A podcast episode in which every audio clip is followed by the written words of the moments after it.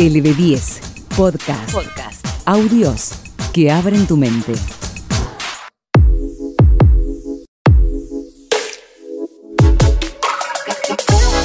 ¡Hey! Hola, donde sea y cuando quiera que estés.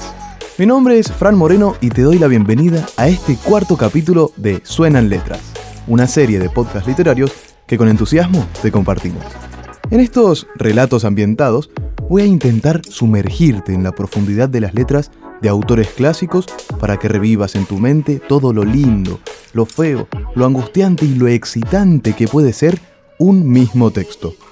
Hoy te traigo uno de los mejores escritores del siglo XX.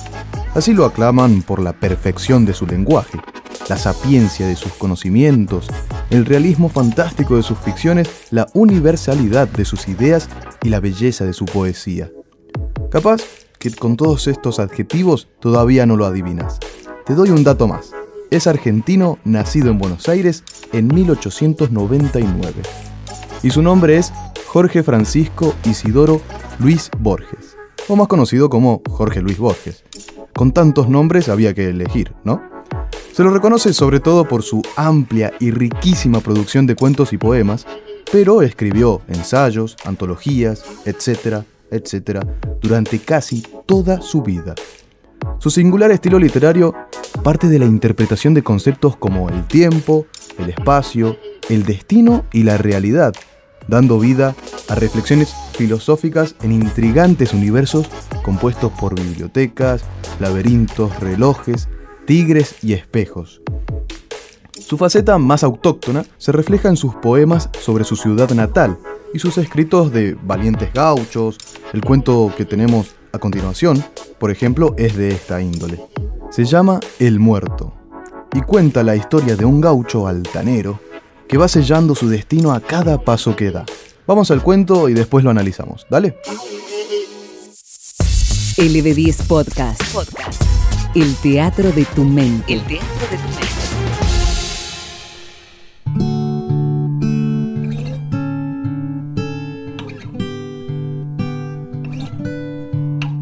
Que un hombre del suburbio de Buenos Aires, que un triste compadrito sin más virtud que la infatuación del coraje, se interne en los desiertos ecuestres de la frontera de Brasil y llegue a capitán de contrabandistas, parece de antemano imposible.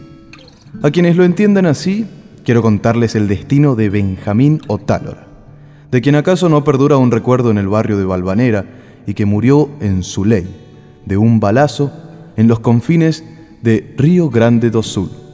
Ignoro los detalles de su aventura. Cuando me sean revelados, he de rectificar y ampliar estas páginas. Por ahora, este resumen puede ser útil. Benjamín Otálora cuenta hacia 1891 19 años. Es un mocetón de frente mezquina, de sinceros ojos claros, de resiedumbre vasca. Una puñalada feliz le ha revelado que es un hombre valiente. No le inquieta la muerte de su contrario, tampoco la inmediata necesidad de huir de la República. El caudillo de la parroquia le da una carta para un tal Acevedo Bandeira, del Uruguay. Otálora se embarca. La travesía es tormentosa y crujiente. Al otro día vaga por las calles de Montevideo con inconfesada y, tal vez, ignorada tristeza. No da con Acevedo Bandeira. Hacia la medianoche, en un almacén del Paso del Molino, asiste a un altercado entre unos troperos. Un cuchillo relumbra. Otálora no sabe de qué lado está la razón, pero lo atrae el puro sabor del peligro, como a otros la baraja o la música. Para, en el entrevero, una puñalada baja que un peón le tira a un hombre de galera oscura y de poncho. Este, después, resulta ser Acevedo Bandeira. Otálora, al saberlo, rompe la carta porque prefiere debérselo todo a sí mismo. Acevedo Bandeira da, aunque fornido, la injustificable impresión de ser contrahecho. En su rostro, siempre demasiado cercano, están el judío, el negro y el indio. En su empaque, el mono y el tigre. La cicatriz que le atraviesa la cara es un adorno más, como el negro bigote cerdoso. Proyección o error del alcohol, el altercado cesa con la misma rapidez con que se produjo. Otálora bebe con los troperos y luego los acompaña a una farra y luego a un caserón en la ciudad vieja, ya con el sol bien alto. En el último patio, que es de tierra, los hombres tienden su recado para dormir. Oscuramente, Otálora compara esa noche con la anterior. Ahora ya pisa tierra firme, entre amigos.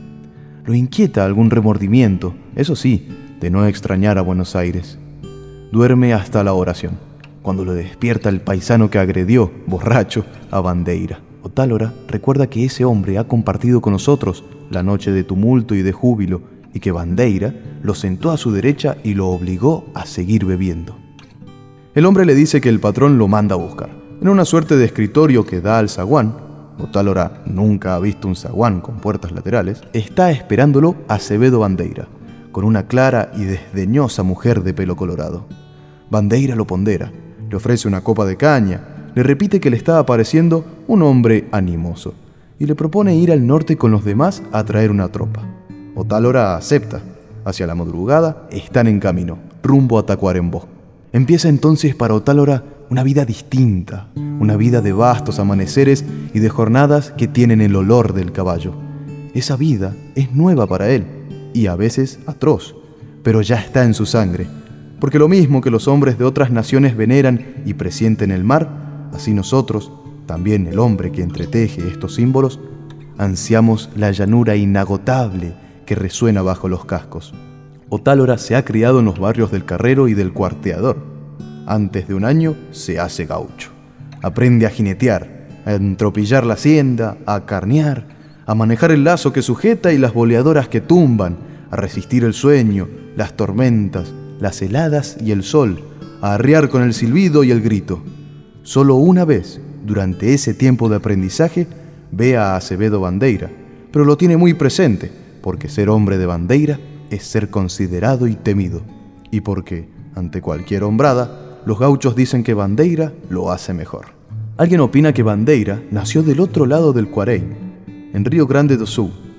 Eso que debería rebajarlo, oscuramente lo enriquece de selvas populosas, de ciénagas, de inextricable y casi infinitas distancias. Gradualmente, Otálora entiende que los negocios de Bandeira son múltiples y que el principal es el contrabando. Ser tropero es ser un sirviente. Otálora se propone a ascender a contrabandista. Dos de los compañeros, una noche, cruzarán la frontera para volver con unas partidas de caña. Otálora provoca a uno de ellos, lo hiere y toma su lugar. Lo mueve la ambición y también una oscura fidelidad. Que el hombre, piensa, acabe por entender que yo valgo más que todos sus orientales juntos. Otro año pasa antes que Otálora regrese a Montevideo. Recorren las orillas, la ciudad, que a Otálora le parece muy grande, llegan a casa del patrón. Los hombres tienden los recados en el último patio. Pasan los días y Otálora no ha visto a Bandeira. Dicen, con temor, que está enfermo. Un moreno suele subir a su dormitorio con la caldera y con el mate. Una tarde le encomiendan a Otálora esa tarea. Este se siente vagamente humillado, pero satisfecho también. El dormitorio es desmantelado y oscuro. Hay un balcón que mira al poniente, hay una larga mesa con un resplandeciente desorden de taleros, de arriadores, de cintos, de armas de fuego y de armas blancas. Hay un remoto espejo que tiene la luna empañada. Bandeira yace boca arriba, sueña y se queja. Una vehemencia del sol último lo define. El vasto lecho blanco parece disminuirlo y oscurecerlo. Otálora nota las canas, la fatiga, la flojedad las grietas de los años. Lo subleva que los esté mandando ese viejo. Piensa que un golpe bastaría para dar cuenta de él. En eso, ve en el espejo que alguien ha entrado. Es la mujer de pelo rojo. Está a medio vestir y descalza, y lo observa con fría curiosidad. Bandeira se incorpora. Mientras habla de cosas de la campaña y despacha mate tras mate, sus dedos juegan con las trenzas de la mujer. Al fin, le da licencia a Otálora para irse. Días después les llega la orden de ir al norte. Arriban a una estancia perdida que está como en cualquier lugar de la interminable llanura. Ni árboles ni un arroyo la alegran. El primer sol y el último la golpean. Hay corrales de piedra para la hacienda, que es guampuda y menesterosa. El suspiro, se llama ese pobre establecimiento. Otálora oye en rueda de peones que Bandeira no tardará en llegar de Montevideo. Pregunta por qué. Alguien aclara que hay un forastero agauchado que está queriendo mandar demasiado. Otálora comprende que es una broma, pero le halaga que esa broma ya sea posible. Averigua, después, que Bandeira se ha enemistado con uno de los jefes políticos y que éste le ha retirado su apoyo. Le gusta esa noticia. Llegan los cajones de armas largas, llega una jarra y una palangana de plata para el aposento de la mujer. Llegan cortinas de intrincado damasco. Llega de las cuchillas una mañana un jinete sombrío, de barba cerrada y de poncho. Se llama Ulpiano Suárez y es el capanga o guardaespaldas de Acevedo Bandeira. Habla muy poco y de una manera abrasilerada. Otálora no sabe si atribuir su reserva a hostilidad, a desdén o a mera barbarie. Sabe, eso sí, que para el plan que está maquinando tiene que ganar su amistad. Entra después en el destino de Benjamín Otálora un colorado cabos negros que trae del sur Acevedo Bandeira y que luce a pero chapeado y carona con bordes de piel de tigre. Ese caballo liberal es el símbolo de la autoridad del patrón y por eso lo codicia el muchacho, que también llega a desear con deseo rencoroso a la mujer de pelo resplandeciente. La mujer, el apero y el colorado son atributos o adjetivos de un hombre que él aspira a destruir. Aquí la historia se complica y se ahonda. Acevedo Bandeira es diestro en el arte de la intimidación progresiva, en la satánica maniobra de humillar al interlocutor gradualmente, combinando veras y burlas. Otálora resuelve aplicar ese método ambiguo a la dura tarea que se propone. Resuelve suplantar lentamente a Acevedo Bandeira logra, en jornadas de peligro común, la amistad de Suárez. Le confía su plan. Suárez le promete su ayuda. Muchas cosas van aconteciendo después, de las que sé unas pocas. Otálora no obedece a Bandeira. Da en olvidar, en corregir, en invertir sus órdenes. El universo parece conspirar con él y apresura los hechos. Un mediodía, un tiroteo con gente riograndense. Otálora usurpa el lugar de Bandeira y manda a los orientales. Le atraviesa el hombro una bala, pero esa tarde Otálora regresa al suspiro en el colorado del jefe, y esa tarde unas gotas de su sangre manchan la piel de tigre, y esa noche duerme con la mujer de pelo reluciente. Otras versiones cambian el orden de estos hechos y niegan que hayan ocurrido en un solo día. Bandeira, sin embargo, siempre es nominalmente el jefe, da órdenes que no se ejecutan. Benjamín Otálora no lo toca, por una mezcla de rutina y de lástima. La última escena de la historia corresponde a la agitación de la última noche de 1894. Esa noche, los hombres del suspiro comen cordero recién carneado y beben un alcohol pendenciero. Alguien infinitamente rasguea una trabajosa milonga. En la cabecera de la mesa, Otálora, borracho, erige exultación sobre exultación júbilo sobre júbilo. Esa torre de vértigo es un símbolo de su irresistible destino.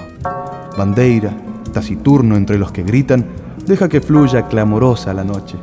Cuando las doce campanadas resuenan, se levanta como quien recuerda una obligación. Se levanta y golpea con suavidad a la puerta de la mujer. Esta le abre enseguida, como si esperara el llamado. Sale a medio vestir y descalza. Con una voz que se afemina y se arrastra, el jefe le ordena. Ya que vos y el porteño se quieren tanto, ahora mismo le vas a dar un beso a vista de todos. Agrega una circunstancia brutal. La mujer quiere resistir, pero dos hombres la han tomado del brazo y la echan sobre Otálora. Arrasada en lágrimas, le besa la cara y el pecho. Ulpiano Suárez ha empuñado el revólver. Otálora comprende, antes de morir, que desde el principio lo han traicionado que ha sido condenado a muerte, que le han permitido el amor, el mando y el triunfo, porque ya lo daban por muerto, porque para Bandeira ya estaba muerto. Suárez, casi con desdén, hace fuego.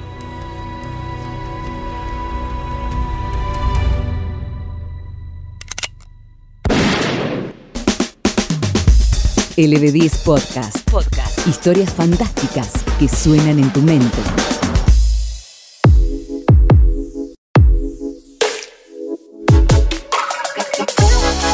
Y acabamos de escuchar El Muerto, de Jorge Luis Borges, publicado por primera vez en la revista Sur en 1946.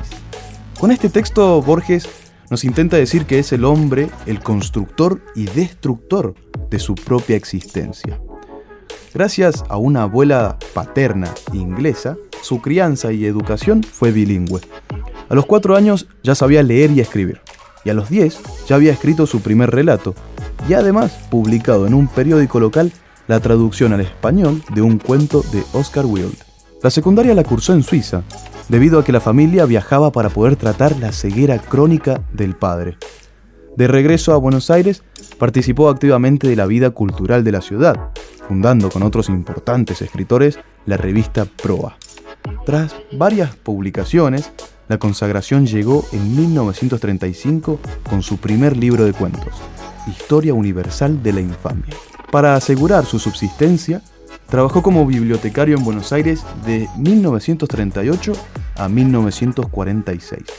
Pero en ese último año, Juan Domingo Perón asumió la presidencia de Argentina y como Borges se oponía enérgicamente al peronismo, se sintió obligado a renunciar y pasó a trabajar durante varios años como profesor de literatura inglesa y como conferencista itinerante. Con la caída del régimen peronista en 1955, Jorge Luis Borges fue nombrado director de la Biblioteca Nacional. Durante esos años el escritor inauguró el universo fantástico de sus narrativas, incluyendo dos de sus libros de cuentos más reconocidos, Ficciones, en 1944, y El Aleph, en 1949. También escribió diversos libros en coautoría con su amigo Adolfo Bioy Casares y con varios otros colegas. Desde adolescente, Borges comenzó a padecer la misma enfermedad que su padre, sufriendo una pérdida casi completa de su visión en 1955. Pero igual siguió adelante dictando palabras, primero a su madre y luego a su alumna, quien después fue asistente personal, amiga y finalmente esposa, María Kodama.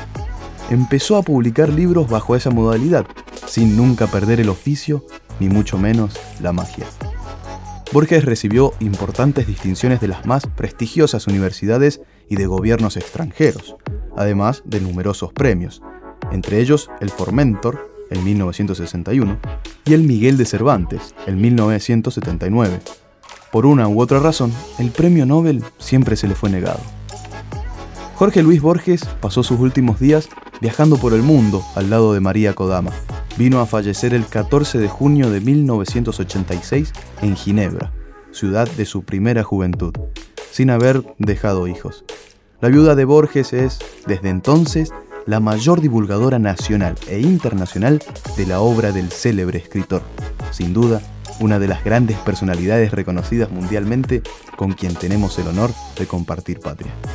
De esta manera me despido y pongo fin a este cuarto episodio de Suenan Letras en donde te relataré cuentos clásicos, modernos y contemporáneos, de la manera en que pueda revivir el teatro de tu mente sin la necesidad de que te sientes a leer. Si te gustó, no dejes de darle a seguir a LB10 Podcast en Spotify para enterarte cuando salgan nuevos y escuchar la amplia gama de podcasts que tenemos para ofrecerte. También seguimos en nuestras redes como LB10 y podés ingresar a nuestra página web donde además podés escuchar la radio en vivo www.lb10.com.ar. Para el siguiente capítulo te traeremos un texto de Horacio Quiroga, titulado Para Noche de Insomnio. Soy Fran Moreno y te espero en el próximo Suenan Letras. Suenan Letras. Audios con historias fantásticas.